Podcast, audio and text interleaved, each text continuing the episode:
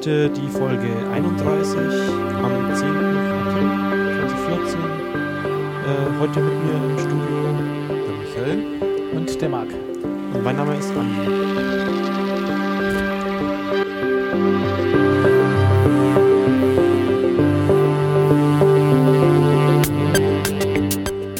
So, äh, was haben wir denn heute so als Themen oder mit was fangen wir an? Womit haben wir aufgehört? Ja, der Foskis, äh, mittendrin sozusagen. Ähm, wir haben, glaube ich, vor nach äh, Foskis MV angefangen und waren auch davor wieder zu Ende. Du, kann, du warst auf der MV und kannst uns berichten, was so passiert ist, oder? Normalerweise finden ja immer Wahlen statt.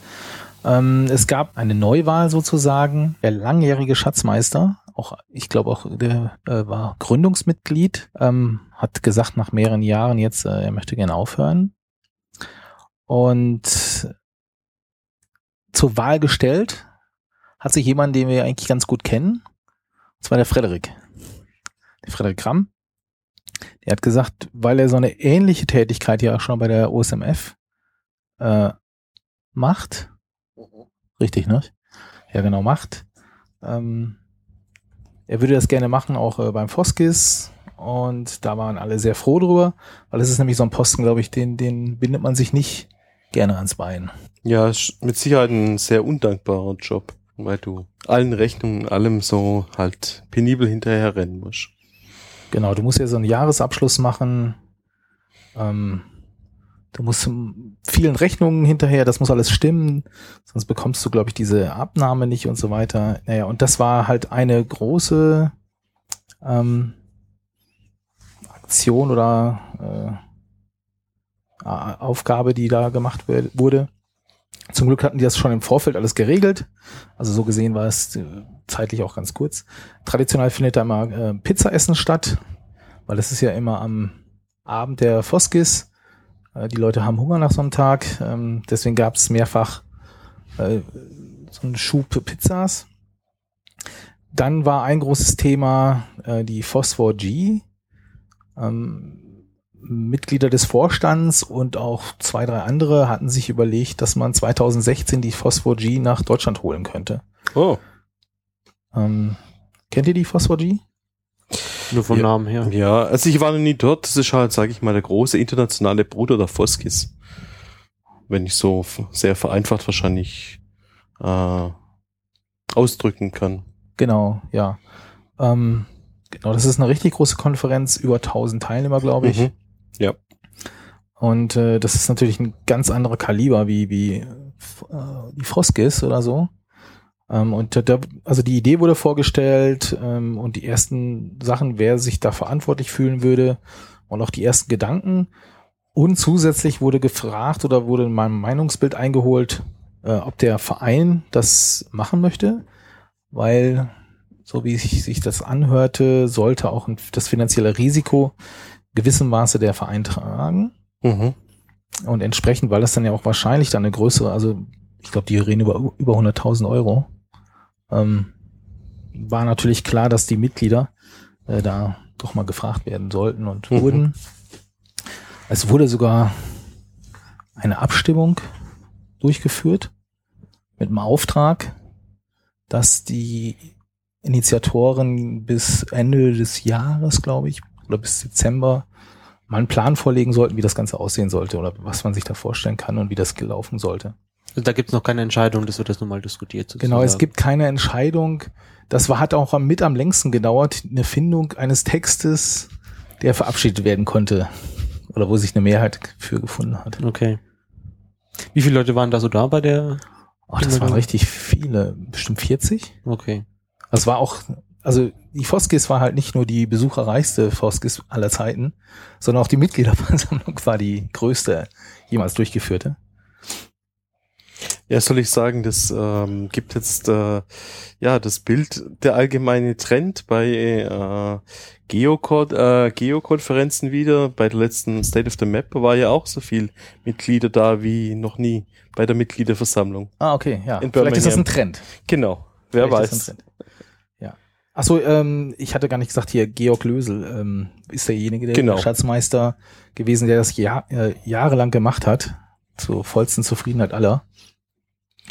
Und äh, deswegen, die sind jetzt auch bei der Übergabe und so, aber ich glaube, der Frederik, der wird das auch bestimmt sehr, sehr gut machen. Da habe ich keinen Zweifel dran. Ja, was gab's noch als Thema? Ähm, Nachher, ja, es gab noch andere Sachen, die Präsenz auf Messen war ein Thema.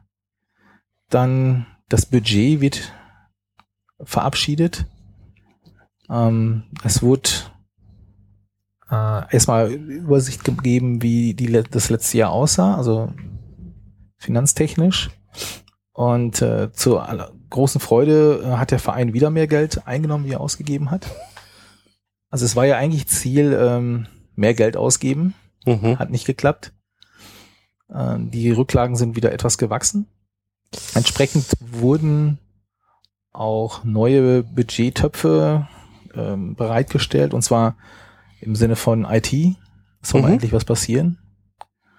Ähm, also da ist ein bisschen Geld da.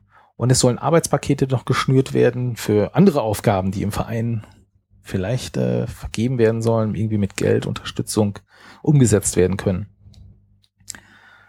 Ja. Und dann wurde es auch immer später. Und irgendwann Ist der nächste Tag dann angebrochen sozusagen. so ungefähr, ja genau. Ja. Also ich glaube, wie, wie die Mitgliederversammlung zu Ende war, wart ihr auch fertig gerade oder so, ne? Äh, wir waren sofort schon fertig, Oder so, ja. mit, mit unserer Sendung sozusagen. Ja. Hast du dir das ja angehört? Oder? Noch nicht ganz. Okay. Gut. Ähm, ja, nächster Tag, ähm, wie gesagt, der, der letzte Tag, Freitag sozusagen, mit noch ein paar Vorträgen. Ähm, welche fandest du denn ganz nett von, vom OSM-Track oder allgemein? Oh, jetzt da erwischte mich natürlich Ja. kalt. Beim letzten Tag habe ich weniger mitgekriegt, weil ich da mehr mitgeholfen habe. also eher aus der Sicht kann ich jetzt gar nicht sagen. Also ich, ich weiß auf jeden Fall, also die Leute im, im Mumble können natürlich jetzt auch mitmachen. Ähm, ich weiß auf jeden Fall, dass der, der ähm, Vortrag von, äh, von Toll Collect, also da war ja jemand da, äh, der so ein bisschen erzählt haben, wie sie OpenStreetMap einsetzen. Das habe ich auch schon gehört oder gesehen, genau. Okay. Ja. Ähm, und der hat das so ein bisschen erzählt, also sie, sie benutzen es ja nur, um selber dann festzustellen, ah, da müssen wir mal hinfahren Mhm. und, und äh, ja, mal nachschauen, was da jetzt Sache ist, sozusagen. Und dafür fand ich den Aufwand extrem. Also mehrere tausend ähm, Change-Möglichkeiten, die sie reduzieren auf 16 oder auf sehr, sehr wenige, wo sie dann wirklich festgestellt haben, hier müssen wir was machen. Also die, die nutzen das wohl nur, um zu sagen, irgendein Fahrer oder irgendwie Mitarbeiter, fahr da mal hin und guck mal nach. Also zu, zur Aufnahme und Ja. so, ja. Ja, das Problem, das sich, das sich so Unternehmen stellt, aus meiner Sicht ist, wo kriege ich irgendwelche Informationen her? Also wenn, wenn ich OSM als, als einziges habe, wo ich unabhängige Quellen kriege, um irgendwelche kommerziellen Karten oder sonst irgendwas, die ich kaufen kann, zu verifizieren, dann Ja, das haben die auch alles, genau. Aber das ist einfach, Nee, die, eine Frage, die glaube ich aus dem Publikum war so, ja, es gibt doch da dieses, gibt doch angeblich so einen Datenaustauschmarkt, wo, wo diese Behörden sich untereinander sagen, was hat sich denn geändert und so weiter. mhm. Da meinte der, ja, den hätten sie noch nicht gefunden. okay. Also entweder gibt sie nicht oder ich Ja, weiß es nicht, aber ja. war auf jeden Fall ganz interessant.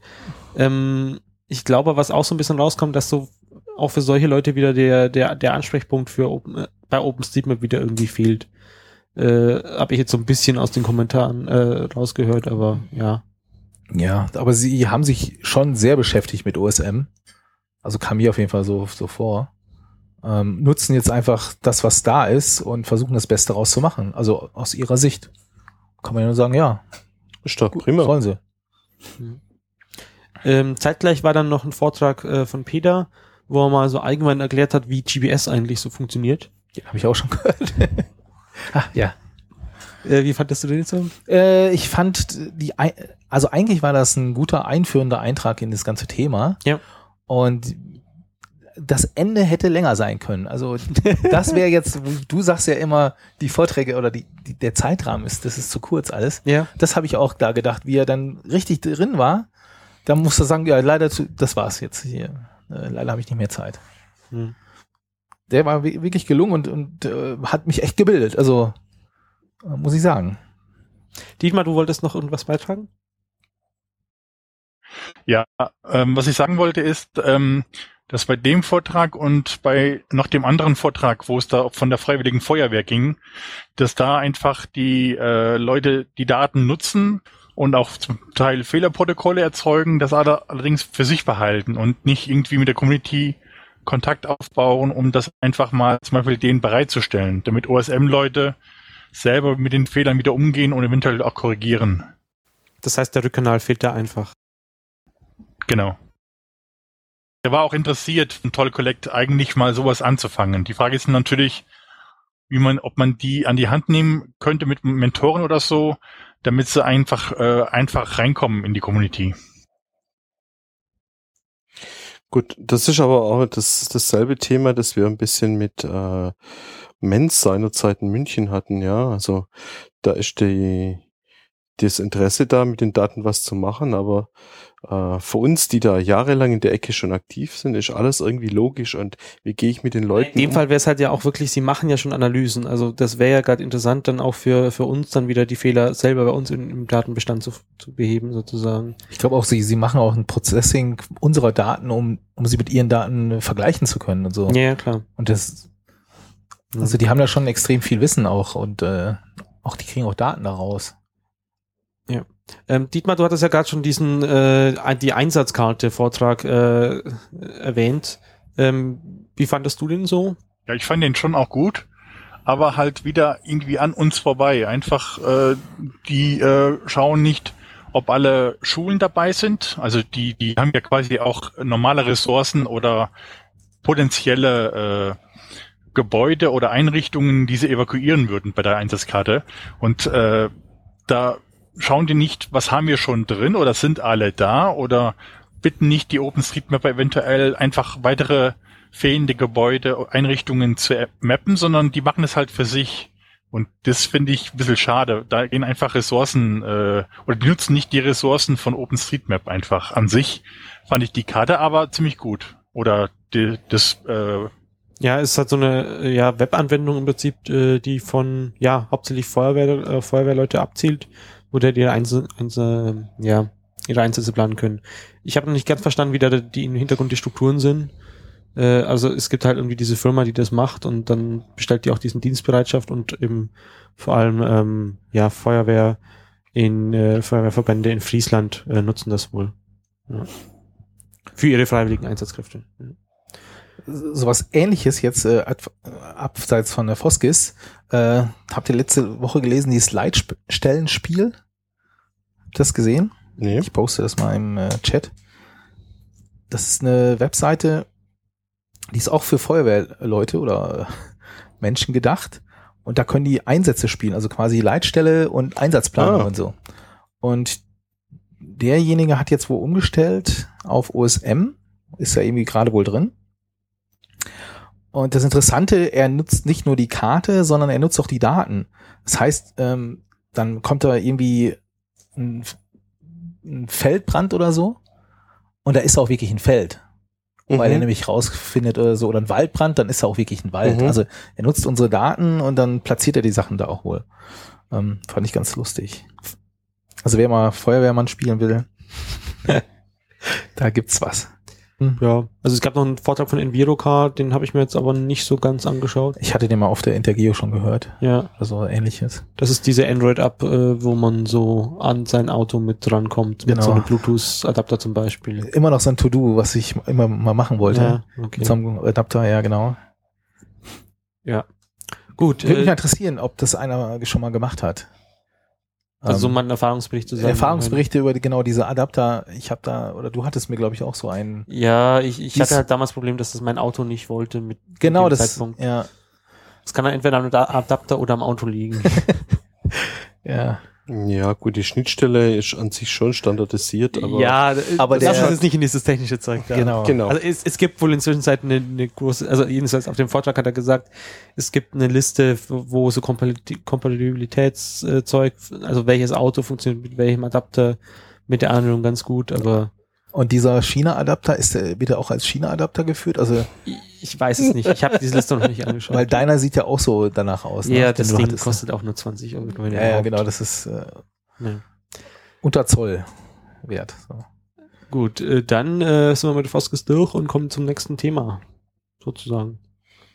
Ähm, Linux-Tag von dir. Ja, ähm, der Linux-Tag äh, in Berlin. Und zwar ist der im Mai, ich muss mal eben schauen, vom 8. bis 10. Mai in der Station Berlin. Ähm, der Linux-Tag ist ja auch schon älter, früher, glaube ich, in Karlsruhe gewesen, durch Ja. irgendwelche Städte gezogen, inzwischen in Berlin. Und OSM hatte, glaube ich, die letzten Jahre da immer einen Stand. Also das hatten die Berliner organisiert. Und dieses Jahr hat der Lars auch wieder einen Stand ähm, klar gemacht, sozusagen. Und es werden wohl noch, äh, wir suchen noch jemanden, der ein bisschen Standbetreuung macht. Also wer aus Berlin kommt, Umland Berlin, und in den Tagen 8., 9., 10. Ähm, Zeit hat, würden wir uns freuen, mal, wenn er mit uns Kontakt aufnimmt oder sich im Wiki mal meldet. Ähm, genau, das, weil äh, die drei Tage, wir haben sie noch nicht ganz abgedeckt und so. Gleichzeitig ist nämlich die Republika auch an, an diesem Veranstaltungsort. Äh, gleichzeitig, also die sind wirklich zum selben Zeitpunkt An, dann. ja, die schneiden sich sogar ja, an ein oder zwei Tagen, ja. Okay, interessant. Genau. Und ja, was, was haben wir geplant? Ähm, ja, das steht auch noch nicht fest. Das hängt davon ab, wie viele Leute wir sind. Ähm, also da sind wir ein bisschen flexibel. So, ähm, genau. Was anders ist dieses Jahr beim Linux-Tag, die haben das Konzept ein bisschen geändert. Das war ja früher so eine eher so eine Me- Messe, die wollten immer ein bisschen Business, aber auch viel Community. Das ist dieses Jahr etwas anders. Die, äh, das war auch nie teuer, der, der Eintritt. Ähm, dieses Jahr kostet der Eintritt äh, Geld. Also es ist aufgefallen, es ist auffallend mehr wie die Jahre gemeint davor. Ähm, lange Rede, kurzer Sinn.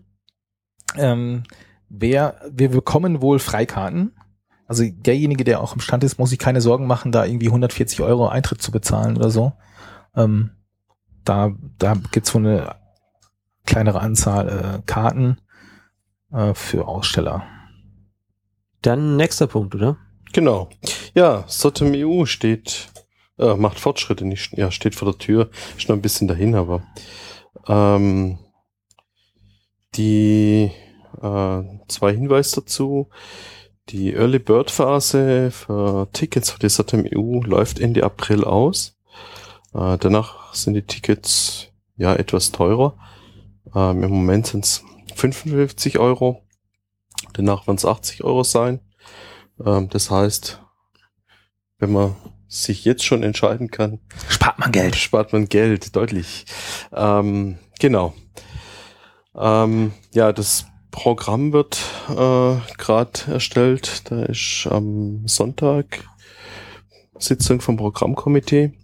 Die äh, große, Anführungszeichen, wo Und du hast da Einblick? ich habe Einblick, weil ich bin Teil des Programmkomitees. ähm, ja, ähm, Also da, an dem Zeitpunkt entscheidet ihr jetzt, wer mir eine Zusage Genau. gibt und, und Also es gab im, wie das Ganze abläuft, vom, vom Prozedere ist, äh, die Vorträge sind alle da, die ganzen Leute vom Programmkomitee können sich die ganzen Vorträge angucken und können beurteilen, äh, können Beurteilungen abgeben zu den Vorträgen. Und damit bildet sich eine gewisse Reihenfolge oder Rangfolge raus, welche Vorträge als sehr gut bewertet werden oder weniger gut bewertet werden. Und dann, äh, ja, nimmt man eben äh, sag ich mal, die besten und guckt sich die aber in dieser Besprechung nochmal gezielt an. wobei es, glaube ich, nicht nur die Besten, sondern also ich sag mal, wer abgelehnt wird, heißt nicht unbedingt, dass man einen schlechten Vortrag oder ein schlechtes Thema hatte.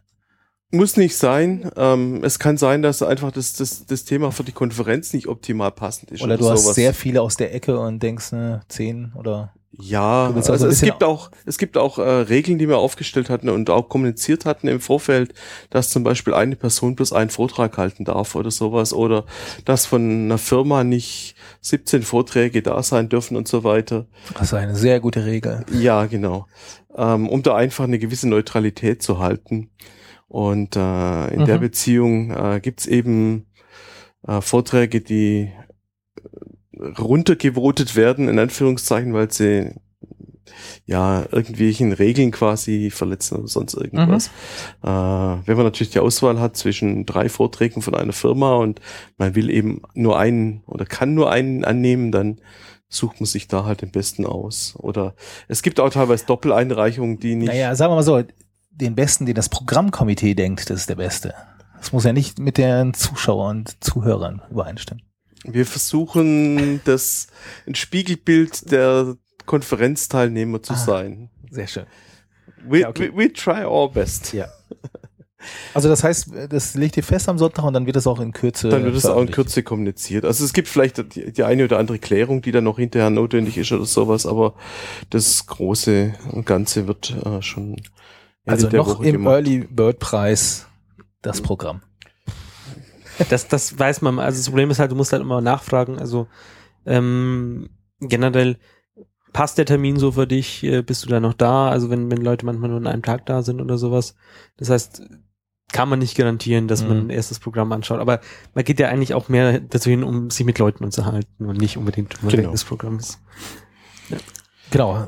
Und, und Das, ist- das ist ein guter Punkt, finde ich. Das war, fand ich auf den letzten Konferenzen mal ein bisschen ähm, ausbaufähig, dass die Leute mal sagen, wer hinkommt und nicht. Also wir hatten das ja beim Wiki, haben wir ja immer so, hier, ich komme oder ich komme nicht so. Ähm, und jetzt auf der Foskis, da standen da auch irgendwie zehn Leute oder so, aber es waren deutlich mehr da. mhm. Also, ja. Ja gut, vielleicht hat nicht jeder einen Wiki-Account, um sich da einzutragen oder sonst irgendwas. Kann man, wir appellieren, kann man anlegen, euch ein. Kein, kein Thema. Oder sagt XYZ, dass er euch einträgt. Ähm, ja, aber Wiki und äh, so weiter sind gerade ein paar Stichwörter, die du genannt hast. Ähm, es bezieht sich auf, ja, wir werden Helfer brauchen auf der Konferenz natürlich auch wieder. Sei es zum Videorecording, sei es Orga-Themen auf der Konferenz selber und so weiter. Ähm, das ist einfach als Vorankündigung, das ist noch nicht äh, fix, aber ähm, ähm, ja, es wird da entsprechende Geschichten wieder geben, wo man sich im Wiki eintragen kann für entsprechende Jobs. Ja, also konkret irgendwas, was vortragsbezogen ist. Also äh, für die zwei Vortragstage, Freitag, Samstag, ähm, braucht man halt da, es wird auch Wiederaufzeichnung geben, man braucht halt wieder einmal Leute, die ja ähm, halt im Saal bisschen schauen, dass alles da ist, aber auch äh, die sich um die Kamera kümmern, Mikros rumreichen, Schnitt und so weiter. Ja, aber Aber auch sonst generelle Orga und so weiter. Also macht euch schon mal Gedanken im, so im Hinterkopf, ob ihr nicht ein bisschen unterstützen könnt, wenn ihr auch zur Konferenz kommt. Und es macht Spaß. Genau. Äh, Und, und wer, ähm, finde ich auch immer, wer also es gibt die Wiki-Tabelle schon. Ja, sehr schön. Äh, ich finde immer, wenn man sich so ein bisschen an der Orga beteiligt, du hast auch sofort Kontakt mit den anderen. Also wenn du alleine auf einer Messe bist oder auf einer Konferenz bist, kennst keinen oder wenig, ist das immer eine gute Möglichkeit, an, mit anderen Leuten äh, in Kontakt zu kommen. Du bist sofort irgendwie drin, äh, kannst fragen, so wie das hier so abläuft und so. Also es ist ein eine verdammt, gute Möglichkeit. ist auch ein verdammt gutes Gefühl aus meiner Sicht, äh, dabei gewesen zu sein und äh, was dazu beigetragen zu haben und nicht nur konsumiert, konsumiert zu haben. Genau, also und wie gesagt, also man muss sich nicht nur überlegen, sondern man kann auch äh, sich jetzt da auch schon eintragen. Äh, wobei, ja, Programm braucht man wahrscheinlich dafür schon wieder. Also es gibt Ja. im, im äh, Wiki, ist dann in Notes auch verlinkt, ähm, eine Tabelle, wo man sich dann jeweils aussuchen kann, äh, wann man denn Zeit, Zeit und Lust hat mitzuhelfen. Gut, äh, dann äh, nächstes Ding ist wieder ein, ein Bericht von Ja. Mark. Wieder eine Konferenz. Und zwar ist es äh, diesmal die OSM Plus. Ähm, dieses Wochenende findet ja in Washington, in Amerika, ist das Washington? Weiß ich gar nicht. Ich weiß nicht, wo sie ist. Also die State of the Map US statt. Und auch eine recht große Messe, äh, Konferenz in Washington, ja. Danke. Ist in Washington, ja. Und ähm, das letzte Jahr war anschließend die USM Plus, organisiert von Steve und Tank.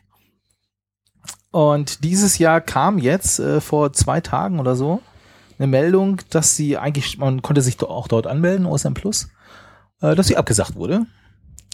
Weil, ähm, er schreibt so schön, das Feedback von den Sponsoren und anderen hat ihn doch überzeugt, dass die OSM Plus später stattfinden soll.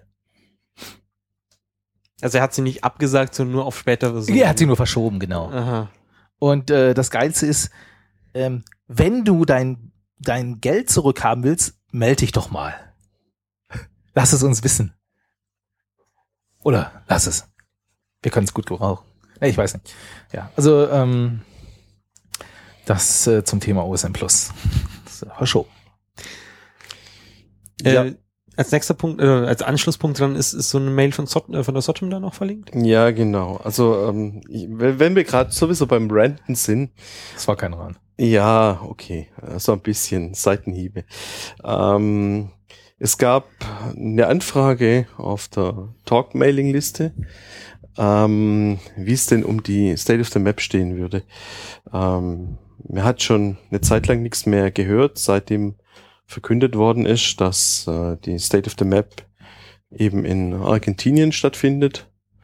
Ähm, war es relativ ruhig, muss man schon sagen. Ähm, was man aber dazu sagen muss, die State of the Map findet dieses Jahr zwei Monate später noch statt als die State of the Map in Birmingham. Also es ist noch mehr als ausreichend Zeit äh, für den, bis, bis zur State of the Map. Und was mir in dem Zusammenhang nicht gefallen hat, war der Kommentar ein bisschen von Steve auf äh, diese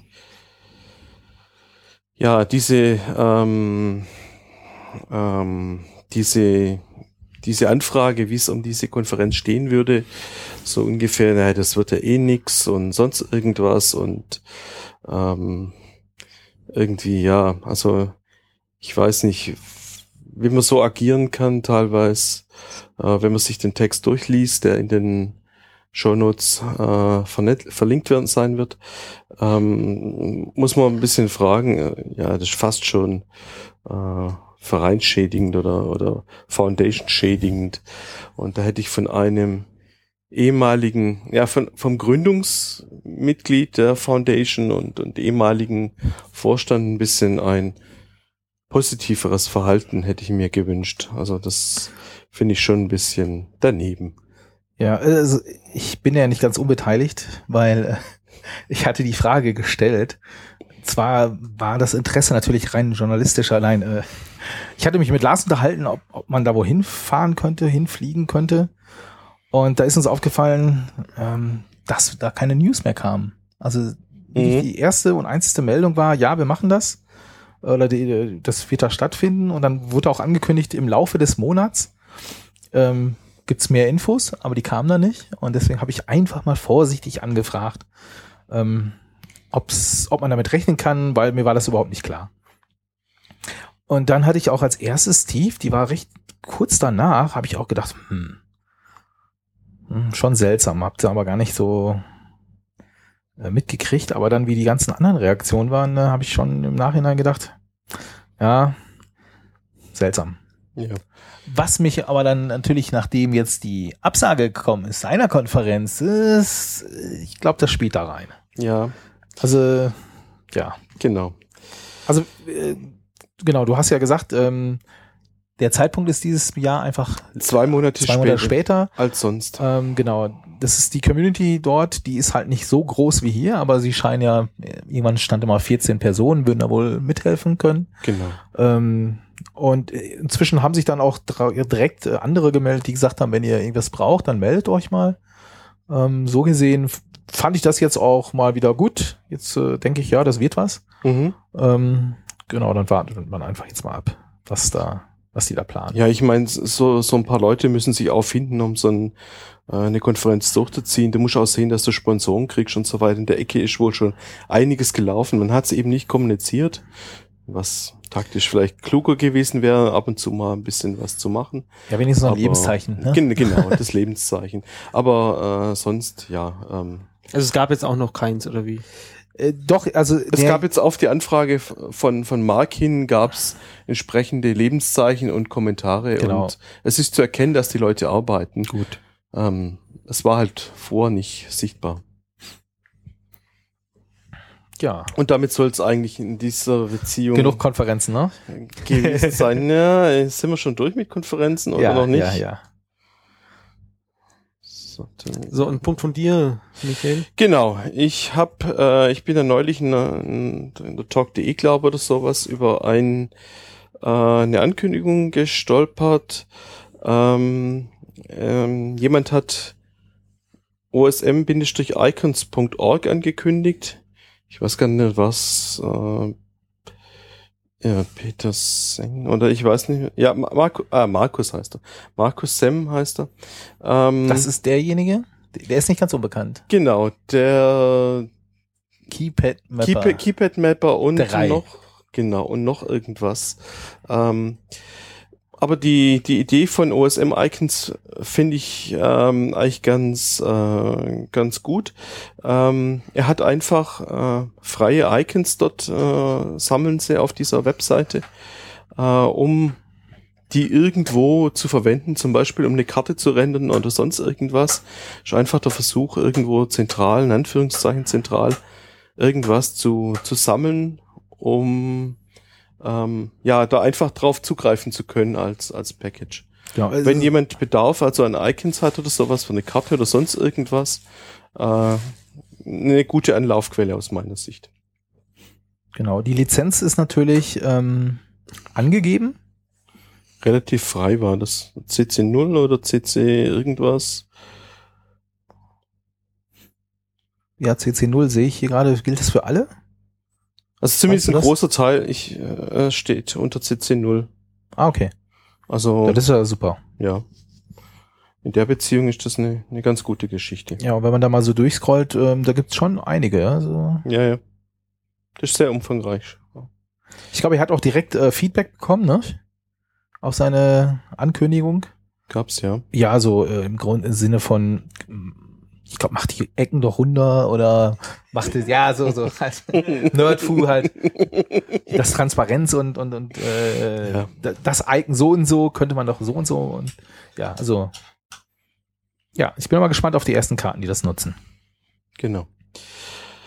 Dann ein weiteres Thema. Ähm, es gab Info ähm, zum Thema OSM Local Chapter. Ähm, da gibt's Bewegungen auf Seiten der OSMF, dass man das Thema Local Chapter ein bisschen weiter eintütet. Ähm, es gab Arbeiten am äh, Agreement. Ähm, wir werden es in den Shownotes wieder verlinken natürlich. Ähm, da hat man eben den Vorschlag, äh, an dem Vorschlag weitergearbeitet und den quasi zur, zur Diskussion und zur weiteren Bearbeitung vorgestellt. Und die Leute sind da sicher für jegliches Feedback dankbar, wo Leute sagen ja oder nein oder wie oder was. Ich glaube, du solltest mal erklären, was ist das denn eigentlich? Worum geht's äh, beim beim ähm, ja Local Chapter? Also es gibt eben die OSM Foundation als Verein, der eben in, in England sitzt. Ähm, und es geht darum, wie kann man zum Beispiel in Deutschland oder Österreich oder in der Schweiz oder in Spanien oder in Argentinien oder sonst irgendwo auf der Welt als offizielles lokales Sprachrohr äh, der OSM-Community auftreten.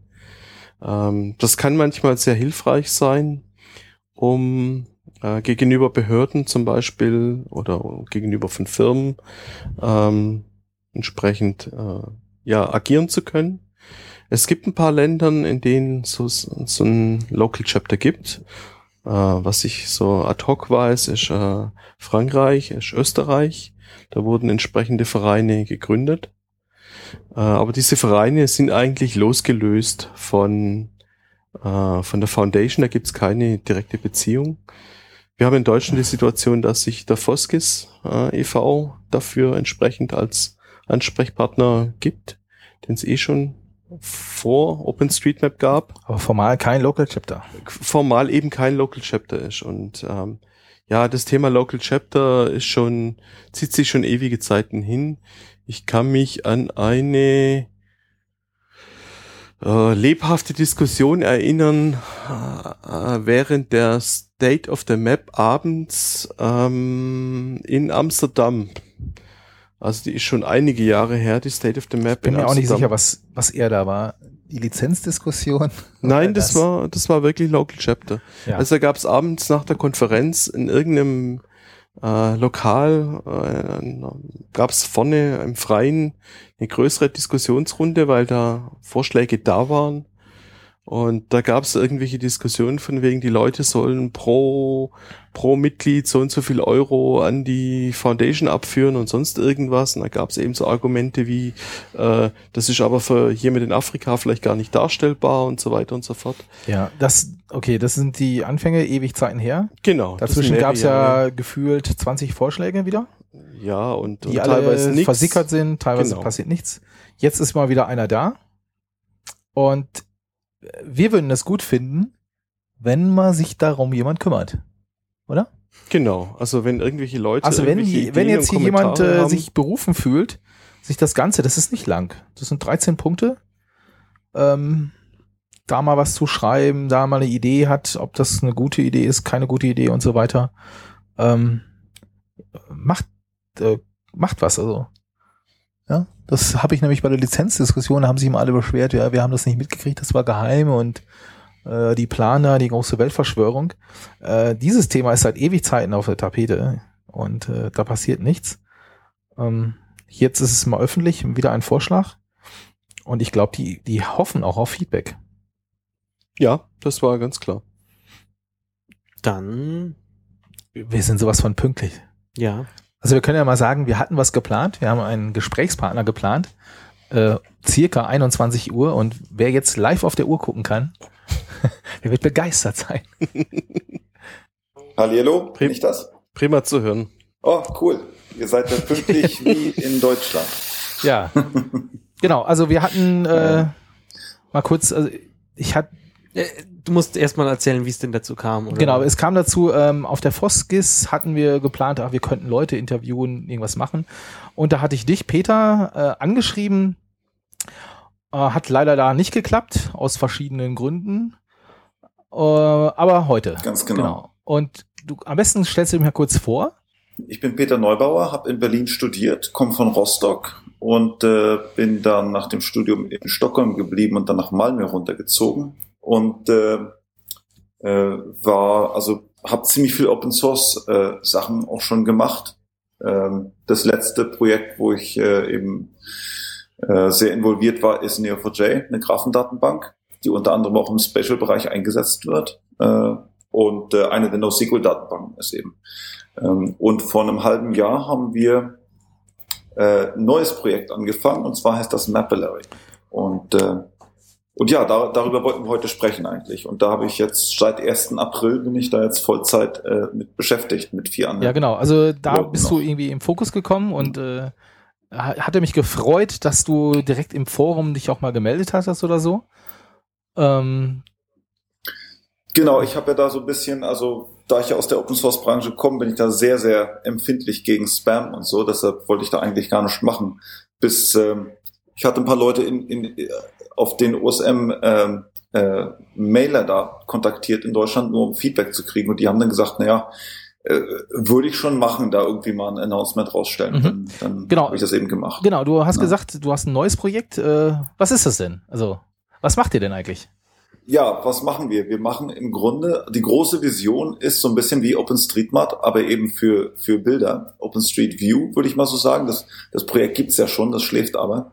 Ähm, aber was wir machen wollen, ist eben äh, im Grunde so komplette Informationen, wie es geht, visuell vom ganzen Planeten zu sammeln. Und die dann auch entsprechend unter äh, Creative Commons zur Verfügung zu stellen. Also ein bisschen so die ähnliche Vision wie OpenStreetMap, Ja. äh, aber auf Bilder fokussiert. Genau, also ähm, ich ja. glaube, ersten Kontakt hatte ich, glaube ich, über eure App. Also ihr hattet irgendwann mal eine App freigeschaltet. Eine iPhone-App, um genau zu sein. Ne? Genau, Eine iPhone-App. Anfang Januar, ne? Und äh, da Mhm, habe ich genau. ausprobiert und es hat äh, erstaunlicherweise sofort funktioniert. ja, ich meine, so Projekte, man bekommt das viel mit. Äh, Genau, du hast ja schon gesagt, dieses Open äh, Street View oder so, das schläft. Ähm, deswegen, also man kriegt viel mit, aber da habe ich jetzt gedacht, oh, guck mal, eine Company, ähm, die versucht was da. Und dann äh, kurze Zeit später hattest du dich gemeldet und gesagt, ja, übrigens hier äh, für OSM könnt ihr die Sachen auch benutzen. Genau. wir wollen ja, also sagen wir so, der Unterschied zwischen uns und vielleicht anderen Projekten ist, dass wir wirklich eine, ähm, ähm, sagen wir, eine Agenda haben. Wir wollen das Ding wirklich äh, äh, durchziehen und wir haben eben auch von kommerziellen äh, äh, Companies eben gesehen, da gibt's auch jede Menge ähm, Möglichkeiten, da das Projekt auch zu unterstützen. Und, äh, und dadurch machen wir das eben relativ, äh, sagen wir so, professionell und, und äh, ich glaube, das scheint jetzt auch so langsam durch, dass wir eben die Datenmengen und so weiter dann auch skalieren wollen und so. Ähm, in, in, insofern würde ich sagen, das ist kein Freizeitprojekt und, äh, und äh, Mhm. das sollte man Ja. dann auch merken. Also die, die Anwendung ausprobiert hast, Mark, So. ähm, also wie, wie funktioniert das konkret? Man läuft jetzt einfach mit seinem Telefon durch die Gegend und macht Bilder und die werden automatisch hochgeladen oder wie? Ja, genau. Also es ist, Was ist der äh, Anwendungsfall? Also gerade im, im Chat fragt jemand, ist es mehr so Richtung für Urlaubsbilder zu schauen, wo man sie gemacht hat, oder ist es mehr Nee. so ein, ein Nee, das ist schon- Street View? das ist schon äh, so ein, äh, du läufst die Straße entlang und machst alle paar Sekunden ein Bild. Also du hältst dann dein Telefon, das macht das automatisch? Das macht oder? das automatisch. Also wenn du deine, ich mache das jetzt mal hier, äh, deine App startest. Also ich mache jetzt keine Bilder von euch. Ähm, ich ich lade sie nicht hoch. Äh, da hast du nur zwei Möglichkeiten. Äh, das habe ich eigentlich noch. Ähm, mach ein Foto oder zeig mir Fotos in der Nähe. So und wenn du jetzt sagst, äh, mach ein Foto, dann fragt er dich noch. Ähm, Läufst du eher oder ähm, fährst du schneller? Also das hat was mit der Geschwindigkeit äh, der Bildaufnahmen zu tun. Ich mache das meistens im Auto. So, und dann äh, kannst du auch schon loslegen und machst deine Fotos. Das macht dann alle, äh, also zeitbasiert oder einfach von Meter basiert? Ich glaube, genau, Peter, jetzt kannst du uns helfen. Zur, ja, zurzeit ist es eben zeitbasiert. Ähm, wir machen alle zwei Sekunden ein Bild. Ich habe gerade in der Android-App jetzt das konfigurierbar gemacht. Ähm, wir wollen ja im Grunde zusehen, dass man äh, äh, einigermaßen Überlappung zwischen den Bildern kriegt. Wir haben da relativ viel Computer Vision im Hintergrund, so dass wir eben auch die die Objekte in den Bildern identifizieren können und in der Verlängerung nachher auch 3D-Modelle bauen können von den Bildern und so weiter. Und ähm, und da wollen wir natürlich ein bisschen Überlappung haben äh, damit man dann eben flüssig die, die Übergänge animieren kann und eben, wie gesagt, da wirklich äh, 3D-Modelle draus bauen kann. Ähm, äh, Im Grunde spielt es nicht so die Rolle. Wir, äh, wir haben uns gedacht, in der Zukunft dann eben auch das Ganze richtig ferngesteuert zu machen, dass eben kann, wo noch Bilder gebraucht werden und die dann automatisch machen kann. Ja, oder man auch selber dann eben sehen kann, ah, in die Richtung ist noch kein Bild gemacht in der Straße, dann, äh, dann mache ich eben den Umweg mal und, Ja. und nehme die hier Das raus. hört sich so jetzt aus, für mich so direkt wie, wie ein Mapper denkt an, ne? So, oh, oh, oh, da fehlen noch Bilder. Äh, Genau. genau. Das ist, war ja auch immer mein Traum von den Editoren, der mir einfach anzeigte, wie auf so einem Kompass, lauf doch mal links, äh, da fehlt noch was. Okay, finde ich ja sehr cool, dass, dass ihr direkt so. Genau. Ja, genau. Mapping meets Geocaching. Ja, also Und hier, ich meine, ähm, wir haben jetzt gerade mal, wir gucken uns eure Webseite an. Ähm, das ist ja schon ganz fancy, äh, Mhm. euer Übergang da, so hier ihr von eins zum nächsten, oder? Ja, und zwar ist das äh, richtig, äh, was man äh, Homographies nennt. Der und mein zwei meiner Mitgründer kommen von einer Firma, die heißt Polarose oder hieß Polarose. Und äh, die kommen aus der mathematischen Mhm. äh, Computer Vision Ecke. Und äh, die haben damals äh, Face Recognition gemacht. Die Firma wurde an Apple verkauft. Das ist jetzt das, was Computer, äh, Face Recognition im, im iPhone ist. Ich glaube, Und äh, das sind praktisch die gleichen Leute, die dahinter sitzen. Insofern äh, äh, wissen die schon genau, wie, dass man zum Beispiel die, die Bilder visuell sehen kann, dass die 20 Grad äh, im Winkel sind. Nicht nur praktisch von der äh, Compass Direction her, sondern eben auch Ah. vom, also vom ihr nutzt nicht nur das Foto, glaube ich ja, äh, was gemacht wird, sondern ihr nutzt auch so Meta-Informationen, Genau. die am Foto dabei sind. Aber ganz genau. Ja, also vor allem die, die geografischen Informationen, äh, was wir ins, äh, wir übermitteln das über das EXIF. Äh, wir machen praktisch die ganzen Informationen in so ein äh, Image Description EXIF Tag rein. Da machen wir praktisch einen riesen JSON äh, String im Grunde rein mit den ganzen Meta-Informationen, sodass das Image an sich das Bild freistehend ist. Das kann ich im Grunde auch über die Webseite rüberladen Mhm. oder so, aber wir machen es eben direkt im Telefon. Ähm, und äh, das wird dann entsprechend auch gehascht mit dem, mit dem Anwender-Token, damit wir wissen, wer das aufgeladen hat. Und ähm, ja, im Grunde können wir auch äh, äh, normale Bilder anwenden. Die meisten, das Problem ist, dass die meisten Kameras und auch die Telefone, obwohl sie die Informationen haben, zum Beispiel nicht die Kompassrichtung reinschreiben in die Access Tags. Und das ist ein Riesenproblem. Also gerade Samsung, Sony und so, die machen das nicht. Äh, wir haben aber zum Beispiel die Dresdner, da wird ja ziemlich viel gemappt. In Dresden, Chemnitz, Freital und so weiter, wenn ihr da mal hingeht. Ähm, das sieht man auf der Webseite nicht richtig so, weil wir zurzeit nur 170 Sequenzen zufallsgerecht sozusagen zeigen, weil unser Leaflet und so äh, ein bisschen schwach ist. Ähm, und äh, das müssen wir nachher noch mit CartoDB und Heatmaps und so weiter mhm. ein bisschen aufbessern natürlich. Ne? Und ähm, äh, die haben äh, richtig auch alte Bilder reingestellt, äh, wo, wo, wo man praktisch Spiegelreflexbilder dann im Nachhinein dann äh, raufschickt und dadurch dann eben hier Festung Königstein und so vom vorigen Jahr ah, okay. sieht, wo es Mapillary noch nicht gab. Äh, in, in Paris äh, fangen jetzt Leute an, richtig alte äh, Straßen, ähm, Postkarten auch einzuscannen und in Mapillary reinzulegen von 1910, 1911 und so weiter die dann einzurichten im Editor. Das sieht so ein bisschen aus wie, wie OpenStreetMap, der Editor auch. Also jeder, der Mitglied ist, kann äh, Bilder editieren, die richtig rücken und so weiter, wie man das auch in OpenStreetMap macht Aha. und dann Change-Sets praktisch schicken. Es läuft also ein bisschen auf der gleichen Schiene. Und ähm, und dann eben zu sehen, wie das heute aussieht und wie das damals aussah. Und richtig also das heißt, Daten. man kann jetzt auch schon manuell Bilder hochladen und die dann manuell ausrichten. Also wenn oh ja, das geht auch über das Webinterface. Ja. Okay. Das geht auch. Das geht auch über das Webinterface. Wir machen das dann so, natürlich können wir dann nicht die Sequenzen richtig interpretieren, aber wir sagen dann immer, äh, das, was du in einem Rupsch auslädst, also eigentlich von einem, von, von, von einem File Select sozusagen, und die ordnen wir dann nachher Zeit. Die Sequenzen an sich sind eigentlich nicht so wichtig, aber semantisch gesehen sind das neu, normalerweise Sachen, die der Anwender zusammen sozusagen eingespielt hat. Und das kann man dann für die Navigation so ein bisschen verwenden bis wir dann was Besseres bauen. wo wir gerade dabei sind. Ähm, du sagtest ja, dass ihr da jetzt mit vier Leuten Vollzeit dran arbeitet, wenn ich es richtig verstanden habe, oder?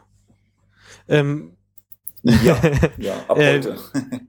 Genau, aber wenn, wenn ihr das jetzt irgendwie, ähm, die Daten sind ja äh, unter einer Creative Commons Lizenz, hast du gesagt. Äh, was ist denn, wie finanziert euch, ja. euch dann sozusagen? Es gibt zwei Wege, das zu finanzieren. Äh, Im Grunde sind, ist es natürlich die Dat der Datenexzess, also wenn jetzt hier größere Spieler kommen, wie irgendwelche äh, Dienste, die dann, die dann Longtail Street View haben wollen, sozusagen. Also wenn man sich jetzt denkt, Booking.com zum Beispiel, ne? da gibt's ja, da gibt's ja ganz interessante, man so ein Street View haben will. So ist so ein bisschen wie OpenStreetMap eben auch. Äh, wenn ich zum Beispiel jetzt, was ich ein Hotel in Hamburg buche und äh, und da sehe, oh, der Preis ist aber gut, das erste, was ich machen will, das ist natürlich mir die Umgegend anzugucken. Äh, wie sieht denn, ist das jetzt nah beim Bahnhof? Wie sieht denn das eigentlich aus? Ähm, und, und da gibt es meistens eben kein Google Street View oder so. Da kann dann das Hotel natürlich selber reingehen und dann sagen, ja, wenn gutes Wetter ist, dann machen wir mal die Straße rauf und runter. Ähm, und und äh, solche Spieler werden dann natürlich unseren Server so ein bisschen unter Last setzen wenn sie das anwenden. Und da bezahlen sie uns dann eine monatliche Abgabe, um die Serverkosten zu decken, sozusagen. Die andere Sache ist, dass wir natürlich eine Menge Technologie aufbauen hier. Äh, und da gibt es eine ganze Menge Firmen, die wollen schon Mapillary nutzen, aber eben nicht die Daten offen haben. Äh, eine ganz einfache Geschichte ist zum Beispiel eine, äh, äh, was weiß ich, die Bahn. Die wollen ihre Schieneninventierung machen. Sie wollen die ganzen Kabelsalate filmen oder, oder eben äh, da machen. Und wenn da irgendwer kommt und was baut, soll eben eine Untersuchung gemacht werden, vorher, nachher und, und, und so weiter und so fort. Die Daten sind alle nicht so super ähm, äh, publikumsträchtig. Und da wollen die natürlich dann so ein bisschen wie bei GitHub mhm. äh, äh, Private Repos sich zulegen. Und, und dadurch können wir dann praktisch das offene, Ding, das große äh, äh, Datenset sozusagen finanzieren, dadurch, dass dann Leute eben private Datensets haben wollen, die dann auch mit den publiken, publikumsträchtigen Marken, äh, äh, Sachen auf, aufgemasht werden können. Du kannst also praktisch private Daten haben, die sich mit, mit äh, die im gleichen sozusagen Bildgrafen sind im Hintergrund. Äh, und, und, und sich dann ähm, damit überlappen. Auf welche Länder bezieht sich denn das Projekt jetzt insgesamt? Also weltweit oder was ist das eure Hauptzielgruppe? Äh, wir haben da jetzt überhaupt keine Hauptzielgruppe. Vor, vor vier Wochen wurde das bei MIT Technology Review groß aufgezogen als Top Story und so weiter. Wir haben also jetzt, ja, ich würde mal sagen, ich weiß nicht genau zur Zeit, aber ich würde mal sagen, so 30, 40 Länder zurzeit, die da, wo wir Bilder reingeschickt bekommen haben. Ich würde mal sagen, die Hauptländer, wo die meiste Aktivität ist, ist zurzeit natürlich Schweden, wo die, wo die Leute uns so ein bisschen kennen. Äh, aber vor allem Deutschland und USA und Schweden ähm, sind zurzeit so die, die größeren Länder. Äh, ist eine Masse los in, in Japan zurzeit und in Brasilien auch. Äh, aber wir haben eigentlich keine Präferenzen. Wir glauben, dass eben diese ganzen Longtail-Geschichten äh, unheimlich interessant für, für jede Menge ja, Leute kommen, kommen wir mal wieder zurück zum Technischen, ähm, meine Erfahrung. Äh, Ja, Du hattest richtig festgestellt, ich hatte das mal einfach mitlaufen lassen während einer längeren Autofahrt. Hatte dann irgendwie 4000 Fotos. Und beim Hochladen ist mir dann doch aufgefallen, ähm, dass entweder eure Server sind unter Last oder irgendwie, also es hat schon lange gedauert. Also ich würde sagen mehrere Stunden. War das jetzt Ja. Zufall, weil ich das am Sonntag gemacht habe? Ja, Oder? das liegt vor allem. Normalerweise solltest du das so schnell wie möglich raufkriegen, wie dein Telefon das machen kann. Äh, wir haben, äh, wir haben ein, ein Bottleneck im, in der iPhone-App gehabt, die also nur single-threaded hochgeladen hat. Da kommt dann eben auch nur ein Bild pro, pro Mal raus. Das andere ist, dass wahrscheinlich deine Internet-Connection ähm, eine sehr viel langsame Upload-Rate hat als eine Download-Rate.